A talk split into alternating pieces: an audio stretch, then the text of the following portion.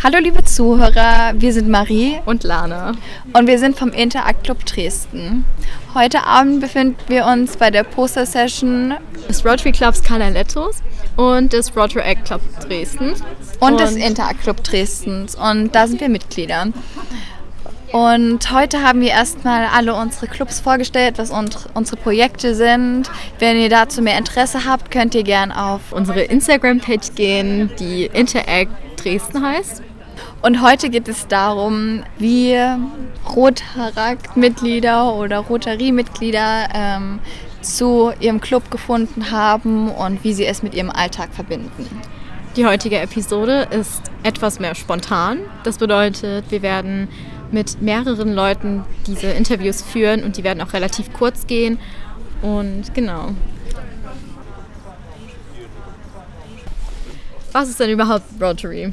Rotary ist eigentlich ein, eine Organisation von Menschen, die zusammengekommen sind, um sich zu engagieren und Menschen zu helfen oder Gruppen zu helfen, die äh, sozial äh, Probleme haben oder bedürftig sind.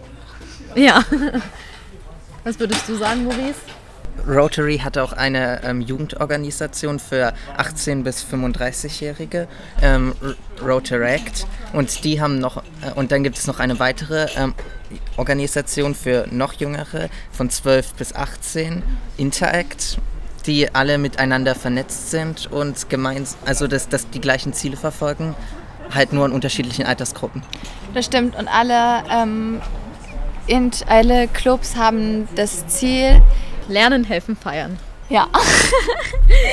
okay. Und das wird eben auch, also das zieht mit sich, dass die, dass man neue Freunde findet, dass man neue Leute kennenlernt, seinen Horizont erweitert oder eben auch Hilfe für die Zukunft erhält, indem man sich untereinander auch unterstützt. Ja. Ich denke, wir haben auch alle gute Freunde kennengelernt. Wie heißen Sie denn? Ja, mein Name ist Birgit Munz. Und was machen Sie denn beruflich oder allgemein? Äh, ich bin Juristin, ich habe Jura studiert und war in meinem Berufsleben Richterin. Zuletzt war ich Vizepräsidentin hier beim Oberlandesgericht in Dresden und Präsidentin beim Sächsischen Verfassungsgerichtshof. Und seit Anfang dieses Monats arbeite ich nicht mehr, weil ich im Ruhestand bin. Das ist wirklich sehr beeindruckend. Was uns sehr interessieren würde, wie sind Sie denn zum Rotary Club gekommen? Ja, ich bin zu Rotary gekommen durch einen sehr guten älteren Kollegen, der unseren Rotary Club Dresden Canaletto gegründet hat. Und äh, er hat mich gefragt, ob ich in diesem neuen Club nicht mitmachen wollte. Und bis dahin hatte ich noch wenig Kontakt zu Rotary. Ich wusste auch nicht so richtig, was, wofür Rotary steht und äh, was eigentlich der Sinn von Rotary ist. Und das hat er mir auf eine sehr nette Art und Weise versucht zu erklären und mich dann angeregt, einfach noch mal mitzumachen, um, um es mir anzusehen. Was bedeutet denn überhaupt Rotary für Sie? Äh, ja, Rotary ist für mich in erster Linie Gemeinschaft und die Erweiterung des Horizonts. Das ist das äh, Wichtigste für mich, weil wenn man gerade wenn man beruflich sehr stark engagiert ist, arbeitet man oder man, verbringt man seine Zeit häufig mit Leuten, die denselben Beruf ausüben. Dadurch äh, wird das Leben so ein bisschen eingeengt. Und Rotary sorgt dafür, dass man eben über den Tellerrand hinaus guckt und dass man neue Leute kennenlernt, die eben auch ganz andere Berufe haben und auch ein, ein ganz anderes Leben haben, eine ganz andere Entwicklung genommen haben. Äh, und das empfinde ich als große Bereicherung. Und äh, dadurch, dass man eben über Jahre hinweg zusammen ist, entwickeln sich dann eben auch persönliche Freundschaften daraus. Und das ist für mich sehr wichtig. Und wie integrieren Sie Rotary in Ihren Alltag? Äh, ja, bisher war das äh, ein bisschen immer schwierig. Jetzt stelle ich mir, es wird es einfacher, wenn ich jetzt nicht mehr arbeite. Äh, aber man muss sich schon die Zeit dafür nehmen. Man muss bereit sein, einen Teil seiner Freizeit, die man sonst hätte, für Rotary zu investieren. Sonst geht es nicht. Und wie motivieren Sie sich da selbst? Da muss ich mich nicht motivieren, weil ich äh, Rotary eigentlich immer spannend finde und immer als Bereicherung empfinde. Äh, das ist irgendetwas, was äh, den, den, Feierabend dann irgendwie reicher und äh, schöner macht. Ne? Gut, manchmal, wenn man abends sehr müde ist und sagt, jetzt muss man oder geht, will man da noch hingehen. Aber in der Regel ist, es, äh, ist der Gewinn eben größer als, als die Anstrengung, die es kostet. Ähm, fassen Sie doch mal vielleicht in einem Satz zusammen, was, was, man, was Sie denn von Rotary mitgenommen haben. Ja, Freundschaft. Freundschaft, Gemeinschaft und die, das Gefühl, irgendetwas Sinnvolles zu tun. Sowohl, dass man sich äh, weiterbildet durch Vorträge, durch Kennenlernen neuer Perspektiven, ähm, als auch, dass man äh, eben für, für die Gesellschaft irgendwas Sinnvolles machen kann durch die Gemeindienstaktionen, durch das, daran, dass man überlegt, wo ist es in dieser Gesellschaft notwendig anzupacken oder was, was sind die Themen, äh, die Rotary angehen sollte. Hat Rotary auch einen Einfluss auf Ihren Beruf mit gehabt? Hm, das würde ich nicht sagen, nein. Also, um, also ich, es, es, hat auf mich persönlich Einfluss gehabt, weil ich andere Berufe und andere Sichtweisen kennengelernt habe. Vielleicht dadurch. Das ist natürlich so, dass man andere Sichtweisen dann auch in, in, die, in die berufliche Perspektive integriert. Das kann schon sein, ja. Das habe ich mir aber noch, ehrlich gesagt noch nie so genau überlegt. Und genau, also auch nochmal ein bisschen auf das Thema unseres Podcasts allgemein. Gibt es denn etwas, was Sie jüngeren oder allgemein Leuten, die sich auch umorientieren, mitgeben würden auf den Weg zur Entscheidung, was sie denn später werden wollen? Äh, ich glaube, man sollte erstmal diese Entscheidung angstfrei treffen und nicht mit der Hypothek, äh, dass man die Entscheidung, die man jetzt trifft, dass sie fürs ganze Leben sein muss sondern dass man den Mut haben muss, etwas anzufangen und dann auch sich zugestehen darf, dass man, wenn man erkennt, dass das nicht das Richtige ist oder nicht das endgültige Ziel, dass man sich dann nochmal weiterentwickelt oder umorientiert. Also ich würde, das würde ich allen jungen Menschen empf empfehlen, äh, eine Entscheidung zu treffen ohne Angst. Aber eine Entscheidung zu treffen, das, das ist, glaube ich, ganz wichtig. Okay. Also ich glaube, im Rotary Club ist es noch mehr die Verbreitung, wo man so, da, wo man sozusagen mal über den Tellerrand gucken, gucken kann, als im Interclub, weil wir kommen ja alle aus den Schulen, kommen die ähnliche, eine ähnliche Situation. Ja. Aber natürlich mit anderen Hintergrundgeschichten, aber ich glaube, bei Rotary ist das dann. Ja gut, das ist bei, bei Interact wahrscheinlich auch noch ein bisschen anders. Also wir sind ja älter und äh, bringen unsere Erfa dann mehr Erfahrungen einfach mit ein und können dadurch auch, sagen wir, mehr über mehr Dinge sprechen. Bei euch ist ja alles in die, in die Zukunft gerichtet und das ja. Äh, ist ja auch, auch, gut so und das muss ja auch so sein. Und darum finde ich es auch gut, dass ihr euch mit dieser Frage, was soll ich jetzt beruflich machen oder wie soll ich mich orientieren, dass ihr euch damit beschäftigt, dass ihr es zu einem zentralen Thema macht. Und das ist ja das, was euch jetzt interessiert. Ja, also wir hoffen auch wirklich, dass uns da die Angst genommen wird, dass eben das, was wir uns, wofür wir uns entscheiden, dass auch die richtige Entscheidung ja. ist. Aber wenn wir uns dann auch ähm, umorientieren, ähm, dass es auch das ist auch, der Fall auch ist, dass auch normal ist. Ja. Also ich denke mal, was man bei der Entscheidung sicherlich äh, was gut ist, wenn man äh, sich nicht so ganz sicher ist, dass man dann vielleicht irgendwas wählt, was in sich nachher nochmal ein, ein, ein, breite, ein breites Spektrum hat. Also, okay. dass man sagt, also wenn ich jetzt äh, Goldschmiedemeister werden will, dann ist das also ein sehr hm, spezifisch. Sehr, sehr spezifisch ne?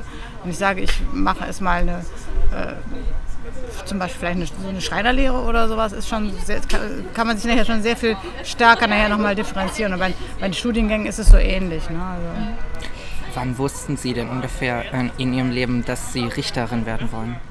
Äh, während der Ausbildung habe ich mir das dann, äh, während des, nach dem Studium eigentlich überlegt. Also das, die juristische Ausbildung ist ja zweigeteilt. Man macht erst ein Hochschulstudium und arbeitet dann nochmal zwei Jahre als Referendar. Ähm, da lernt man so verschiedene Berufsgruppen kennen und in verschiedenen Funktionen wird man dann praktisch schon ein bisschen beruflich tätig, ist aber auch noch mit einer Ausbildung verbunden und an, an, der, an dessen Ende steht dann auch nochmal ein, noch ein Examen. Okay, und erst dann ja. ist man fertiger Jurist. Und während dieser zweiten, während dieser praktischen Phase habe ich mir das dann so überlegt. Ich habe dann hab eben auch den Beruf kennengelernt und habe dann, das ist natürlich ideal. Also ich meine, und eben was vielleicht auch wichtig ist, also viele Möglichkeiten zum Berufe kennenlernen, nutzen, wie es irgendwie gibt. Ne? Ja, also viel Praktika machen. Ja, oder über, auch über Rotary Berufsdienst. Ne? Ah, okay. Ja. Das ist ja das auch erst ja. neu relativ, Nö, oder? das gibt es immer schon. Ach so, wow. Das gibt es immer schon. Also, dass man sich da mal an einen Rotary Club wendet, ob, ob, ob die im Berufsdienst irgendwas Interessantes haben. Also ich weiß hier, der Stefan Kempkens, der äh, hat das bei uns lange gemacht. Der stellt auch immer lädt auch immer junge Leute in sein Büro ein, erzählt denen immer was über einen Anwaltsberuf oder so. Also das ist äh, also da immer mal nachfragen. Ne? Also, Dankeschön. Dankeschön. Das war es sogar schon. Ja. Danke. Hat auch nicht wehgetan. Sie haben das toll gemacht. Ja, wirklich, danke. Wollen Sie sich da einfach mal vorstellen? Mein Name ist Stefan Kemkens, ich bin äh, Rechtsanwalt, ich lebe seit 1993 ähm, in Dresden und 2007 bin ich zu Rotary gekommen. Ähm, das geschah damals so, dass ein vierter Dresdner Club gegründet worden ist und äh, der Gründungsbeauftragte, äh, der damals schon pensionierte Präsident des Oberlandesgerichts Dresden, Klaus Budewig, der leider vor kurzem verstorben ist, ähm, hatte dann die Aufgabe, potenzielle Mitglieder zu suchen. Und ähm, aus mir selber nicht erfindlichen Gründen ist er äh, auf mich gekommen. Und ähm, Klaus Budewig hat das damals so gemacht, dass er Gespräche geführt hat, entweder im Restaurant oder bei den äh, potenziellen Mitgliedern zu Hause. Und dann haben wir zu Hause ein schönes Abendessen gehabt und dann stand dann für ihn fest, äh, dass ich Mitglied werden soll in diesem neuen Club, ähm, der sich dann das erste Mal im Mai 2007 gegründet hat und im November 2007 haben wir unsere Charterfeier gehabt. Ähm, und äh, so bin ich zur Rotary gekommen. Das war für mich komplettes Neuland. Ich kannte von den, von den Mitgliedern, mit Ausnahme des Gründungspräsidenten, niemanden. Ähm, und äh, das, das Tolle für mich war als Zugezogener, dass der Club damals in etwa paritätisch ähm, gegründet worden ist mit Zugezogenen aus den alten Bundesländern und Menschen ähm, aus den neuen Bundesländern. Das heißt also, da hatte man erstmals Kontakte, ähm, die man so ohne Rotary nie gehabt hätte. Ähm, dann äh, gab es Berufsgruppen, zu denen ich bislang gar keinen Zugang hatte. Einheimische Künstler, ähm, Mediziner, die man normalerweise ja privat nicht so gerne sieht. Ähm, und äh, Schriftsteller, Journalisten und dergleichen mehr. Und das war im Grunde vom ersten Meeting an einfach eine Bereicherung für, für das persönliche Leben. Und ähm, man hat so viele Leute kennengelernt, die man ohne Rotary nicht kennengelernt hätte. So viele Reisen gemacht, die man ohne Rotary nicht gemacht hätte. Zum Beispiel nach Budapest, weil einer unserer Mitglieder ähm, gebürtiger Ungar ist, ein ungarischer Künstler. Ähm, dass man das heute im, im ähm, Leben, täglichen Leben nicht mehr wissen möchte. Und Sie haben mich damals gefragt, ähm, bei der Vorstellung, wie Rotary so das tägliche Leben verändert.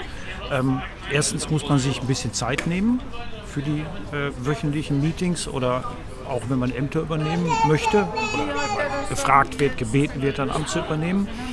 Ähm, und auf der anderen Seite ist es ähm, ein Gucken über den Tellerrand. Wenn man Jurist ist, hat man fast nur mit Juristen zu tun. Und dann lebt man so ein bisschen in seiner eigenen Welt. Wenn man also bei Rotary ist und alle möglichen Berufsgruppen kennenlernt, dann erfährt man plötzlich, wie, wie vielfältig die Welt ist ähm, und ähm, mit welchen ähm, Kontaktmöglichkeiten man plötzlich versehen ist. Das war die Kurzfassung. Sehen Sie eine Verbindung zwischen Rotary und dem Beruf? Zu Anfang habe ich das nicht gesehen. Ähm, je mehr und je länger man sich kannte, ähm, desto häufiger war es so, dass bestimmte Aufgaben im Club sozusagen nach den Berufen verteilt wurden. Ähm, es ist häufig so, dass die Juristen, denen man nachsagt, sie könnten gut schreiben, die Sekretäre sind. Äh, das ist in allen Clubs so. Ja? Also da gibt es dann ein, eine, eine, eine gewisse Beziehung zwischen dem, was man im Club macht und der, der eigenen Berufsausübung. Und fanden Sie es schwierig, ähm, den Alltag mit dem Rotary Club zu verbinden? Also, dass Sie Zeit hatten, um zu den Meetings zu kommen? Überhaupt nicht. Überhaupt okay. nicht. Also haben Sie sich das einfach so eingeteilt, dass es immer funktioniert hat? Ja, also wir haben unsere Meetings ähm, ähm, donnerstags um 12.30 Uhr bis 14 Uhr. Das ist die Zeit, wo man normalerweise Mittagspause macht egal ob außerhalb des Büros oder im Büro. Ja. Ähm, und ähm, wir haben am ersten Donnerstag im Monat und am vierten Donnerstag Abendmeeting. Am ersten Donnerstag im Monat in der Regel mit Partnerinnen und Partnern. So, dann ist man sowieso mit seinem Partner oder seiner Partnerin unterwegs und trifft Freunde. Also das ist kein Problem, das zu integrieren. Überhaupt nicht. Nein. Also hat es Ihnen sogar Freude gemacht, das zu integrieren und auch gleichzeitig sich zu engagieren? Das ist auch für meine, für meine Frau genauso eine Bereicherung okay. oder ist noch eine Bereicherung, weil sie da auch Leute wiederum äh, kennengelernt hat und deren Partnerinnen und Partner, die sie ansonsten nicht kennengelernt hätte. Ah, okay. Ja? Ja. Gibt es auch noch etwas anderes, was Sie motiviert, in dem Club sich zu engagieren? Etwas anderes als was? Ähm, etwas anderes als, dass man eben zum Beispiel Freunde gefunden hat, wie Sie auch schon meinten, oder dass man irgendwie auch mal die Frau mitnimmt. Im, im, ja gut, das ist vollkommen klar. Die Frage ist berechtigt. Also die, die Frage ähm, ist, ob man sich ähm, sozial engagieren möchte. Ähm, und ähm, bei einem sozialen Engagement ist es immer schwierig, wenn man das ganz alleine machen möchte. Sobald man mit einer größeren Schlagkraft ausgestattet ist, und seien als nur 30 oder 40 in einem Club, dann hat man die Möglichkeit, beispielsweise viel höheres Spendenaufkommen zu generieren und damit natürlich andere Dinge besser zu finanzieren oder Hilfsbedürftige besser auszustatten. Wenn ich es dann ganz hoch breche auf Rotary im Distrikt, auf äh, Rotary Deutschland oder Rotary International, ähm, dann haben wir weltweit ungefähr 1,2 Millionen Rotarier. Und wenn die pro Jahr nur ein Spendenaufkommen von 50 Euro oder 100 Euro haben, ist das ein, ein, ein, ein Topf, mit dem man Dinge finanzieren kann, die man alleine nie im Leben erreichen könnte. Stimmt. Ja. Können Sie vielleicht in einem Satz zusammenfassen, was Sie von Rotary mitgenommen haben? In einem Satz kann ich das nicht. Dann in mehreren Sätzen. In mehreren Sätzen. In mehreren Sätzen. Ja, das ist so vielfältig. Was ich davon mitgenommen habe, stimmt schon nicht ganz. Was ich davon habe, äh, würde ich eher im, im, im Präsens formulieren. Ähm, in erster Linie Freundschaft. Das ist auch bei uns so. Also, ja, ja das denke ich. Das habe ich bei, bei, bei Rotaract gesehen und das ähm, sehe ich bei euch auch so. Ja. Also ich glaube, wenn man im Rotary Club ist, dann lernt man noch mehr aus anderen Facetten kennen und beim Interact Club ist es eben so, dass eben alle aus der Schule kommen und auf die Zukunft hinaus, ähm, heraus, hinausarbeiten. Aber ähm, ich glaube, im Rotary Club hat man dann noch auf mehr Facetten eben im Blick davor. Ja, man hat einfach durch die unterschiedliche berufliche Verteilung und Ausbildung eine andere Reichweite. Ja, das stimmt. Und wenn bei einem Hands-on-Projekt jemand sagt, also zum Beispiel beim Albert-Schweitzer Kinderdorf ähm, stürzt irgendeine Gartenhütte ein, dann würden diejenigen, die eine geisteswissenschaftliche Ausbildung haben, lange darüber nachdenken, ob sie sich das zutrauen. Wenn sie aber Bauingenieure dann dabei haben, ähm, möglicherweise Statiker, ähm, dann rechnen die kurz durch, was brauchen wir dafür, was brauchen wir an Material, dann gibt es eine Anleitung geschrieben und alle können dann mitmachen. Ob sie zwei linke Hände haben oder nicht, es wird sich ein Job für sie finden. Ja? Das, das ist der Unterschied. Ähm, gibt es noch irgendetwas, was Sie ähm, anderen Menschen, Leuten, die sich zum Beispiel umorientieren wollen oder noch kurz vor der Frage stehen, ähm, was sie studieren wollen, was für eine Ausbildung sie machen wollen, haben Sie da irgendwelche Tipps für die? Wenn man sich nicht sicher ist, was man studieren möchte oder was man für einen Lehrberuf ausübt. Ich möchte da gar nicht differenzieren zwischen den beiden Möglichkeiten. Dann sollte man die Chance nutzen, so früh wie möglich hineinzuschnuppern, Praktika zu machen. Ähm, und zwar nicht nur die Pflichtpraktika in der Schule, sondern auch in den Ferien, egal Sommerferien, Winterferien oder sonst was, versuchen Praktika zu machen. Okay. Und äh, wir haben das für unseren Club mal eine Zeit lang so organisiert, dass wir den 9. und 10. Klassen des Gymnasiums in Bühlau sowas angeboten haben. Einen Tag oder eine Woche. Und ähm, dann war das bei mir so im Büro, dass ähm, nach dem Praktikum, selbst nach dem eintägigen Praktikum, die eine Hälfte gesagt hat, das kommt für mich gar nicht in Frage. Und die andere Hälfte hat gesagt, das kommt für mich in Frage. Und das ist genauso wichtig, nach einem Tag oder nach einer Woche zu wissen, das will ich ausdrücklich nicht und sich dann umorientieren. Also ich glaube, man sollte sich die Mühe geben und möglichst viel hineinschnuppern. Und zwar nicht auf offiziellen Veranstaltungen der Agentur für Arbeit, sondern tatsächlich kleinteilig vor Ort, um, um, um zu schauen, welche Kontakte habe ich da und ähm, schnupper mal hinein. Arbeite mal mit, mach mal mit, wird mal mitgenommen, mitgetragen etc. Das kann ich jedem empfehlen. Ist auch ein sehr guter Tipp. Ja, danke schön für Ihren vielen Tipps und Ratschläge auch für die Zukunft. Ich glaube, das können wir uns sehr zu Herzen nehmen und auch versuchen mit einzubauen in unsere Zukunft. Wollen Sie sich denn einfach mal vorstellen? Ja, mein Name ist Astrid von Friesen. Ich lebe in Dresden, ähm, habe lange, 25 Jahre in Hamburg gelebt, habe dort studiert und vorher in Hannover. Ähm, was machen Sie denn beruflich oder wie war überhaupt auch der Weg dahin? Also im Moment arbeite ich als Psychotherapeutin, in erster Linie für Paartherapie und als Publizistin. Also ich schreibe Bücher und ich habe die große Ehre, im Deutschlandradio Kultur Kommentare abzuliefern. Das klingt sehr interessant. Was müssen Sie da zum Beispiel machen? Oder was machen Sie dort? Für die Kommentare. Ja. Ähm, das ist sozusagen die höchste Stufe für Journalisten, ähm, wenn sie selbst sich die Themen aussuchen können und selbst die Texte schreiben und selbst sprechen können. Äh, Im Sinne eines Kommentars zu, für mich sind es meistens sozialpolitische Themen. Wow, das ist sehr interessant. Oder auch pädagogische, weil das aus meinem, meinem Metier kommt, oder auch psychologische Themen. Ähm, Wie sind Sie denn zur Rotary gekommen? Ähm, ein Freund von mir war Rotarier ähm, hier in Dresden und der hat mich vorgeschlagen, unsere äh, Clubgründung liegt, ich glaube, 16 Jahre zurück. Und der damalige Gründungspräsident, Herr Budewig, den wir sehr geliebt und geschätzt haben, der leider gerade gestorben ist, ähm, hat mich gefragt. Und ich habe sehr spontan Ja gesagt.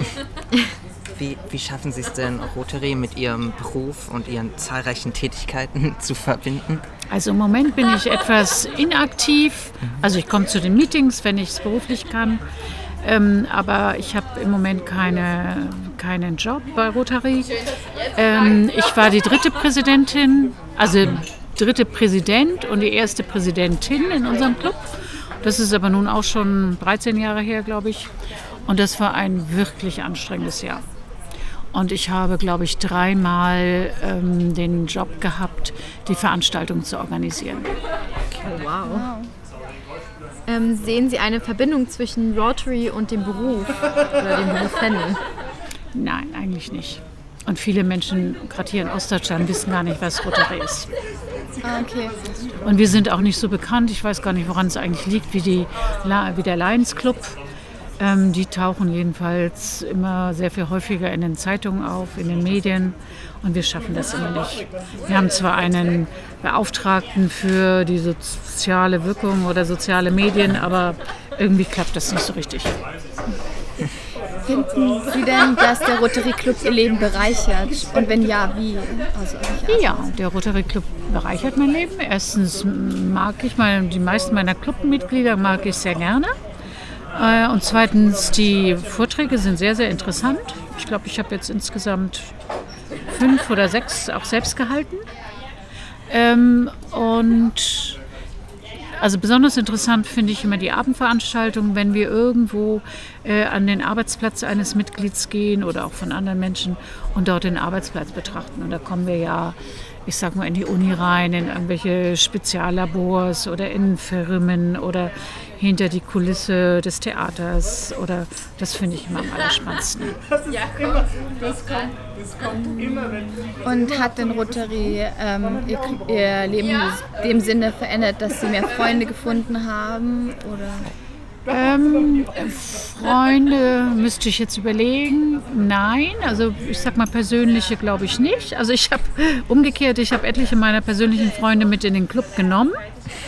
Aber, und das finde ich auch ein bisschen schade, ich habe sozusagen jetzt keine, keine Vertiefung von, von persönlichen Beziehungen erlebt. Aber das liegt natürlich zu 50 Prozent auch an mir. Ah, okay. Was würden Sie ähm, jungen Menschen, äh, die sich neu orientieren wollen oder die äh, erstmal überhaupt eine, einen Zukunftsplan haben wollen, empfehlen? Jetzt bezogen auf Rotary? Äh, generell. Also Tipps Auch auf den geben. Beruf, Achso. Studium. Ja. Aber auch auf Rotary können Sie es auch Mhm. beziehen. Also jungen Menschen würde ich auf alle Fälle erstmal, also fangen wir mal an bei Zehnjährigen. Zehnjährigen würde ich, aber die würden mich erstens nicht fragen und zweitens auch nicht tun, was ich ihnen, was ich ihnen vorschlage, ähm, Lesekompetenz ausweiten. Das fände ich sehr wichtig. Ähm, und natürlich einen guten Schulabschluss machen und einen interessanten Beruf wählen, eine interessante Ausbildung. Ich finde es zunehmend sinnvoll, weil jetzt in ihrer jungen Generation, sie haben alle eine Lebenserwartung von 93 Jahren, dass, sie, vielleicht- dass viele vielleicht erstmal eine Lehre machen. Wir brauchen dringend Handwerker. Und Handwerker sind äh, zum Teil diejenigen, die, es- die mehr verdienen als Akademiker. Ähm, manche bleiben dann vielleicht hängen, manche machen eine Lehre, habe ich jetzt schon ein paar Mal erlebt, und äh, studieren anschließend noch was anderes oder was Erweiterndes. Aber ich finde das immer eine ganz gute Basis. Und erstmal zu arbeiten. Ich bin auch eine Verfechterin ähm, für, ich, ich nenne das etwas in Anführungszeichen, muss man sehr vorsichtig sein, Kinderarbeit in Deutschland. Und damit meine ich Haushaltshilfe zu Hause. Also, dass man seiner eigenen Familie auch zu Hause hilft oder auch, dass man Ja, anderen unbedingt. Ja. Denn sie leben in einer sozialen Gemeinschaft. Äh, man kann sagen auch eine Wohngemeinschaft, wie, wie man das dann zu Studentenzeiten hat. Und da sind die Aufgaben verteilt. Ja. Und ich bin Erziehungswissenschaftlerin auch und ich schimpfe immer mit Eltern, die ihre Kinder derart pampern und verwöhnen. Ich habe das schon vor 40 Jahren, also sozusagen schon zu, den, zu ihren Eltern, ihrer Elterngeneration gesagt, Be äh, Verwöhnung bis zur Lebensbehinderung ist des Teufels. Ja. Also wenn 18-jährige Jungs und Mädels keine Nudeln kochen können und sich einen Salat machen können und keine Hemden bügeln und keine Schuhe putzen und keinen Nagel in die Wand hauen und kein Fahrrad ähm, reparieren können, dann sind sie einfach nicht lebensfähig. Ja, das stimmt. Schlicht und einfach. Und bis 18 haben viele der Jugendlichen haben einen Tanzkurs und einen Führerschein und einen Segelkurs und Pipapo und sind schon dreimal um die Welt geflogen, viele aus vielen Familien. Aber sie können nicht Nudeln kochen. Das ist dann sehr schade. Ja, ja. Ja, ist auch, auch eine Diskrepanz, die einfach nicht gut tut. Aber auch nochmal auf Ihren Beruf bezogen. Ähm, wie kam es denn dazu, dass Sie genau das gemacht haben, was Sie denn jetzt machen? Sie sind ja jetzt Paartherapeutin unter anderem. Ja. Und wie kam es denn dazu? Fanden Sie schon immer, als Sie jünger waren, das total interessant? Oder was war es genau? Ich wollte immer Schriftstellerin werden, weil eine meiner, also wir hatten eine sehr, sehr alte Deutschlehrerin, ich glaube, die war schon 70. Und die hat bei einem meiner Aufsätze gesagt, Astrid, du könntest Schriftstellerin werden. Und das hat bei mir voll reingehauen. ähm, und das wollte ich immer tun. Und dann hat mir ein kluger Mensch ähm, vor oder nach dem Abitur gesagt, was ich nicht wusste, was ich machen sollte, ähm, studiere nicht Publizistik. Das war damals die Möglichkeit, um Journalistin zu werden. Ähm, das ist irgendwie so wischiwaschi. Und würde ich ihm voll zustimmen. Ähm, sondern studiere sozusagen was Anständiges und dann kannst du darüber schreiben. Also bin ich Diplompädagogin geworden. Ähm, das heißt ja außerschulische Pädagogik, also nicht Lehramt, sondern für alle möglichen Erwachsenenbildung oder außerschulische Jugendbildung oder Forschung und so weiter. Das war damals ein sehr neues Studium. In Hamburg waren wir das zweite, der zweite Durchgang. Und das war absolut richtig für mich. Aber damals gab es eigentlich keine Berufsfelder für diesen Studienabschluss als Diplompädagogin. Und da kriegte ich irgendwie ein bisschen Panik und dann habe ich noch nebenbei, also ich habe ein Zweitstudium gemacht, Lehramt studiert. Das eine war der, an der Universität und das andere im Nebengebäude sozusagen an der, an der Pädagogischen Hochschule hieß das damals. Das war irgendwie so eine kleine Unterscheidung. Und habe ein Doppelstudium gemacht, also mit, ähm, dann habe ich noch ein Referendariat für Deutsch und Kunst. Und dann wusste ich immer noch nicht, was ich machen sollte. Dann habe ich eine journalistische Volontariat gemacht bei einer kleinen Zeitung in Schleswig-Holstein und bei der Zeit, was natürlich ganz toll war, das Praktikum. Und dann habe ich angefangen, als Journalistin zu arbeiten.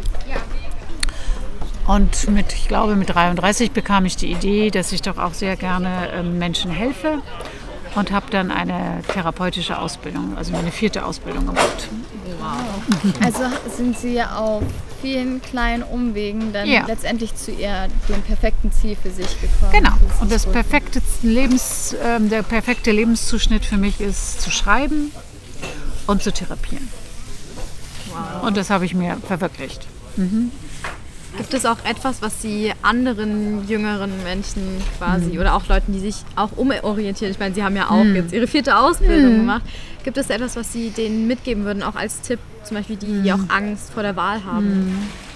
Ja, aber ich, das, das kenne ich ja als Therapeutin auch. Es gibt viele Menschen, die können sich einfach nicht entscheiden. Ich würde dann in so einem Fall sagen, gehen Sie zu einem guten Therapeuten oder Coach und lassen sich helfen. Ne? Weil es ist sehr so zwischen zwei Polen meinetwegen zu sein. Meinetwegen ähm, die Frage, höre ich das Studium auf oder mache ich was anderes? Ne? Und manche Leute sind sozusagen in der Mitte erstarrt. Und dann brauchen sie einfach ein bisschen Input von außen, ähm, um dann wieder ins Laufen zu kommen. Und manche Leute bleiben aber da verhaftet. Und das ist dann schade und kostet sie viele, viele Jahre des Lebens manchmal. Also sich Hilfe holen ist oft der goldene Mittelweg. Also würden Sie sagen, dass es ein guter Weg ist, wenn man Praktika macht oder wenn man ähm, zu jemandem geht und darüber redet, was einen Beides. interessiert? Beides. Okay. Praktika finde ich sehr gut und so früh wie möglich. Ähm, ich finde auch gut, wenn Kinder oder Jugendliche in den Sommerferien mal drei Wochen arbeiten. Ähm, Geld verdienen finde ich sehr wichtig für Jugendliche. Und damit sie ihre Telefonrechnungen selbst zahlen können und so weiter. Ähm, also von Verwöhnung halte ich eigentlich gar nichts. Okay. Okay, dann. Okay, Das Dankeschön. Das war auch Ja. interessant. Ähm, Ja. Vielen Danke, Dank. danke für die schönen Fragen. Danke für die schönen Antworten. Okay, wirklich.